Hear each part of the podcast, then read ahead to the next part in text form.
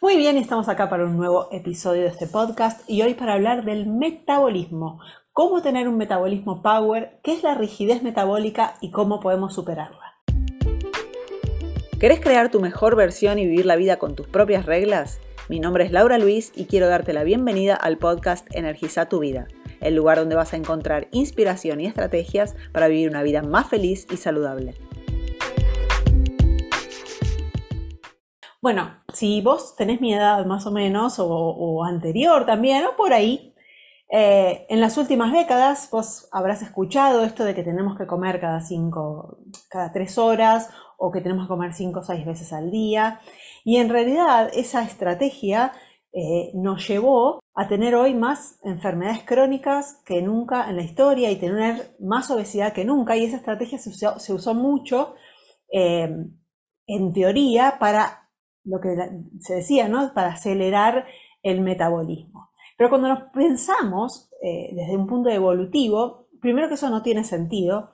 Y segundo, cuando analizamos de dónde salió esa estrategia, vemos que existe un, estudio, eh, que lo voy a dejar en, los links después para quien lo quiera ver, en un metaanálisis, en realidad, que siempre me escuchan hablar sobre la calidad de la ciencia y, la calidad de los estudios científicos y los metaanálisis son los, eh, los estudios más importantes, digamos, y, más certeros, para decirlo de alguna manera.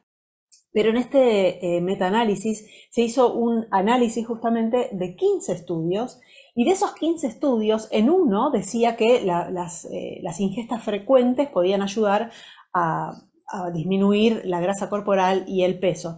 Y se usó eso como palabra santa, cuando en realidad todo el resto de los otros 14 estudios no decían eso. Entonces, eh, tenemos que tomarlo con, pinzas. Y es una estrategia válida en realidad para otras cosas, para otros aspectos o en otras circunstancias. Si una persona es atleta y necesita consumir, por ejemplo, eh, una cantidad de energía enorme, como un atleta tiene que consumir, eh, muchas calorías, bueno, es necesario tener varias ingestas para poder tener tiempo y poder hacer todas esas ingestas para poder conseguir consumir toda esa energía que, necesita.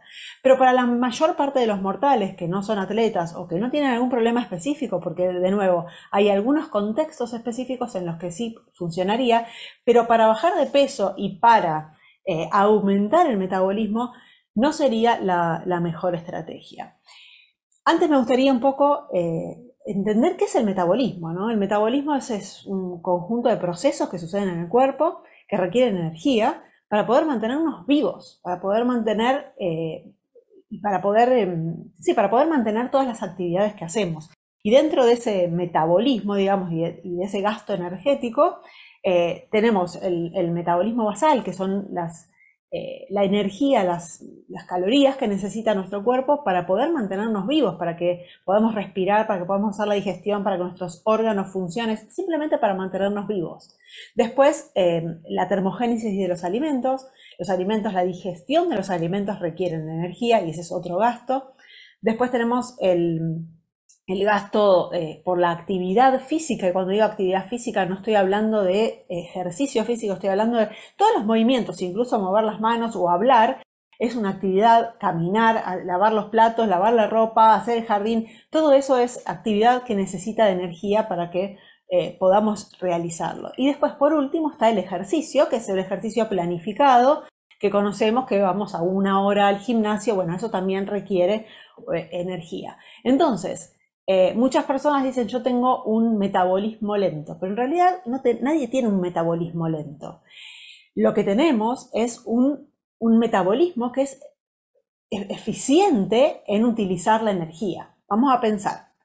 Si pensamos en la mayor parte de las personas, en la, alimentación de la mayoría de las personas, es me levanto corriendo, sin hambre, ya voy a la cocina y me hago una tostada con mermelada y un café con leche, salgo corriendo, después a media mañana mm, picoteo algo, generalmente algo dulce o algo con harinas. Al mediodía como, más o menos, porque en realidad como estuve picoteando toda la mañana sin hambre, eh, más o menos como, pero no es algo súper, una súper comida que hago. A las 5 de la tarde estoy muerto de hambre, entonces meriendo, generalmente algo dulce de nuevo, Y por último, a la noche hago una cena gigantesca y generalmente súper tarde. Entonces cuando nos ponemos a pensar, estuvimos todo el día comiendo.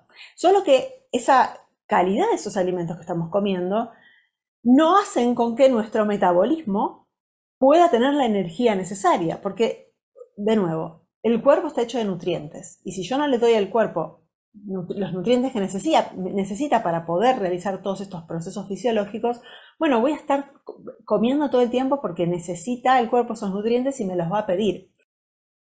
Por otro lado, eh, muchas veces no llegamos a darle la energía que necesita para eh, poder afrontar todas esas actividades que tengo que hacer durante el día. Entonces, eh, cuando yo digo mi metabolismo es lento, tengo que pensar en qué es lo que está haciendo mi cuerpo, ¿no? Y, por qué está ralentizado el metabolismo. Y generalmente lo que sucede es esto, no tiene nutrientes y no tiene energía suficiente como para afrontar todas esas necesidades o todas esas actividades que tiene que hacer. Por lo tanto, lo que hace es colocarse en un estado de eficiencia energética, de gastar la menor cantidad de energía posible y mantener esa poca energía que tiene para esos procesos vitales, si no estaríamos muertos, y obviamente eh, reserva esa energía, porque no está teniendo la energía suficiente y ni los nutrientes suficientes. Por lo tanto, no es que el metabolismo es lento, lo estamos lentificando o ralentizando con nuestro estilo de vida y con la calidad de los alimentos que estamos comiendo. Y cuando tenemos ese tipo de alimentación, lo que sucede es que eh, vivimos en una montaña rusa de altibajos, de azúcar en sangre, con lo cual cada dos horas o cada tres horas tengo que estar comiendo porque no le estoy dando a mi cuerpo el combustible que necesita para que me mantenga con, saciado por más tiempo, con mis niveles de azúcar estables por más tiempo, entonces estoy todo el tiempo comiendo. Y eso me lleva a estar comiendo, eh, picoteando todo el día, que es la realidad de muchos, y comiendo por ansiedad, justamente porque no tiene nutrientes. Estamos consumiendo básicamente azúcares, harinas, que son todos carbohidratos eh, que se transforman muy rápidamente en glucosa y entramos en esa eh, montaña rusa de picos de glucosa y nunca estamos satisfechos y el metabolismo obviamente a la larga va a sufrir. Por otro lado, muchas personas están crónicamente en, haciendo dietas y, y haciendo dietas donde no están obteniendo esos nutrientes. Consumen productos alimenticios, están deprivados de nutrientes y eh, light o, bajos en calorías, con lo cual no hay metabolismo que, soporte eso. Pero bueno, ¿cómo hacemos entonces para tener un, metabolismo power, ¿no? un metabolismo que eh, me mantenga bien, satisfecha, saciada y que además eh, pueda afrontar todas esas actividades que tengo que hacer durante el día y mis procesos fisiológicos de una manera óptima. Y en realidad esta es una, capacidad evolutiva que tenemos. Eh, la capacidad evolutiva de despertarnos y poder eh, pasar un, tiempo sin comer, sin, sin, esa sensación de que me voy a desmayar o que estoy débil o, que, o que tengo ansiedad y, tengo que entrar en ese ciclo de estar comiendo todo el tiempo y ser prisionero de la comida, ¿no? Eh, ese proceso evolutivo es el poder tener, pasar un tiempo sin comer, sin desmayarme, incluso hacer actividad física, hacer ejercicio sin necesidad de tener que comer, porque es algo, que evolutivamente desarrollamos y, tuvimos la capacidad de, de, afrontar. De hecho, nuestros ancestros por ahí había días enteros que no comían, sin embargo el metabolismo no bajaba y tenían más energía o, la misma energía que cuando estaban comiendo. Por lo tanto, eh, es algo que nuestro cuerpo está capacitado para hacer, que es esta flexibilidad metabólica justamente, que es el poder eh, quemar energía o quemar, eh, utilizar la glucosa como energía y también utilizar grasa como combustible, que es la propia grasa que tenemos en el cuerpo, acumulada. El cuerpo tiene esa capacidad de que si no tiene comida, quemar esa grasa y utilizarla como combustible para poder afrontar todas esas, eh, esas actividades. Entonces, una, una vida donde estoy todo el tiempo comiendo, todo el tiempo picoteando, donde no me siento bien si no como, es una vida, es una esclavitud. ¿sí? Dependo constantemente de tener comida disponible para sentirme bien, cuando evolutivamente no era así. Por lo tanto, lo que necesito hacer es, primero, deshacernos de eh, todos los productos alimenticios que están llenos de, eh, colorantes, de conservantes, sin nutrientes, ¿sí? Eh, y que nos generan o nos hacen estar en un constante una constante montaña rusa con picos de azúcares, inflamación intestinal también, porque eso provoca, esos, esos productos alimenticios provocan inflamación intestinal que también nos llevan a tener eh, alteraciones en el, en el, metabolismo. Por otro lado, número dos, tenemos que evitar al máximo harinas y azúcares, ¿sí? porque estas harinas y azúcares también van a producir de alguna manera estos picos de, de glucosa en sangre. Y por último, priorizar comida de verdad. Comida de verdad eh, donde predominen especialmente las proteínas, las grasas buenas y carbohidratos buenos también, como por ejemplo la, batata, el zapallo, la mandioca, las frutas. Esos son carbohidratos que podemos tener siempre que tengamos también las proteínas y las grasas que van a hacer con que nuestro cuerpo pueda eh, tener esos, eh, esos, ese combustible o esa materia prima para poder afrontar todos estos procesos fisiológicos que nuestro metabolismo, entre comillas, tiene que afrontar. Por lo tanto, eh, el hambre real, ¿sí? en vez de despertarme y ya ir a comer sin hambre, es empezar a, prestar atención y a respetar nuestro mecanismo natural y evolutivo de el hambre-saciedad. Tengo hambre, como estoy saciado, dejo de comer. Y no estar comiendo sin hambre cualquier cosa, picoteando constantemente y estando todo el tiempo eh, haciendo ingestas.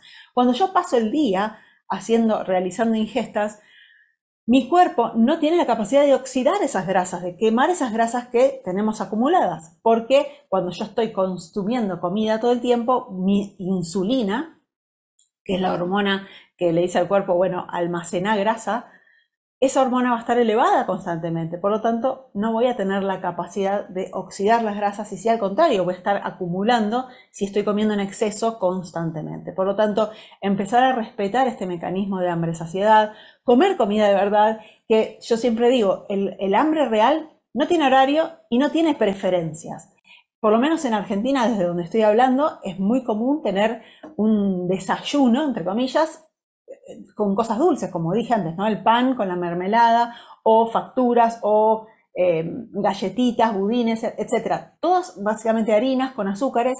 Y en realidad, si realmente tenemos hambre, nos vamos a sentar a comer un plato de comida donde tengamos carne, pollo, pescados, huevos, eh, palta, batata, como dije, algunas frutas, verduras no va a importar el horario que sea. Eso es hambre real, entonces esperar a tener hambre real para comer es una excelente manera de, empezar a corregir esta, esta rigidez metabólica y empezar a tener esta flexibilidad metabólica. Esa flexibilidad metabólica quiere decir que puedo pasar un tiempo sin comer, no me voy a desmayar si no como, puedo incluso hacer actividad física sin comer, sin desmayarme y pasar algunas horas sin comer y estar bien, cinco horas, seis horas sin comer y estar bien y esperar hasta la próxima comida donde voy a volver a hacer una buena, un buen plato con, con comida real y voy a estar satisfecho por más tiempo. Entonces de esa manera puedo hacer tres comidas al día, sentirme bien, tener mis niveles de energía más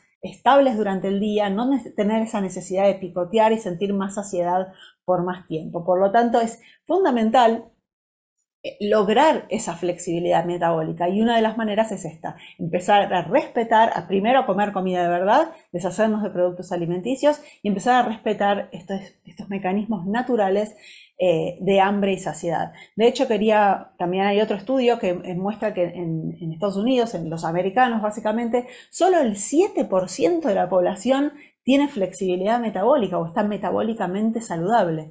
El resto, 93% eh, daría la cuenta, 93% de las personas tienen rigidez metabólica y rigidez metabólica es sinónimo de eh, pérdida de salud. ¿sí? Una rigidez metabólica se ve con prediabetes, diabetes, hígado graso, triglicéridos altos y eso no es buena salud. Por lo tanto, empezar a cambiar eso y hacer con que el cuerpo logre esa, capacidad evolutiva nuevamente, que es la flexibilidad, flexibilidad metabólica es fundamental si queremos tener una, buena salud, una longevidad saludable y con calidad sobre todo. Así que entonces, ya sabes, dejar los productos alimenticios, evitar al máximo harinas y azúcares, sobre todo a la mañana como primer comida, comer con hambre, esperar a tener hambre para comer hambre real, donde te sientes a comer un plato de comida y no que tengas ahí una, eh, un, deseo selectivo de algo dulce, que tiene que ser algo específico, si no, no como. No, eso no es hambre real, eso tal vez sea un hambre emocional, o sea, algo cultural que podés ir cambiando a medida que vas consumiendo estos alimentos reales. De hecho, hay culturas en el mundo, sobre todo en, en Oriente, que comen la comida de la noche anterior, de la cena, en el desayuno, ¿sí? Es siempre comida real. Y eso es lo que nos va a dar buena salud, obviamente con todo el resto de las prácticas eh, que, sabemos que son fundamentales para una buena salud, como el moverse más, eh, dormir bien, administrar el estrés, tener buenos pensamientos, buenas emociones, buenas relaciones y estar más en contacto con la naturaleza. Espero que te haya gustado este episodio, que puedas lograr tener ese metabolismo power y sé que vas a poder si eh, pones en práctica lo que hablamos en el episodio de hoy. Y quiero pedirte también que si te gusta el podcast, lo compartas, eh, lo bajes, hagas un download y, me des un, un me gusta. Así eh, puedes llegar a más personas y puedo continuar haciéndolo para que te llegue toda esta información. Muchas gracias y nos vemos en el próximo episodio. Y ahora contame de vos. ¿Tuviste algún insight? Deja tus comentarios, compartí el podcast y no dejes para mañana lo que puedes hacer hoy. Anda ahora y energiza tu vida.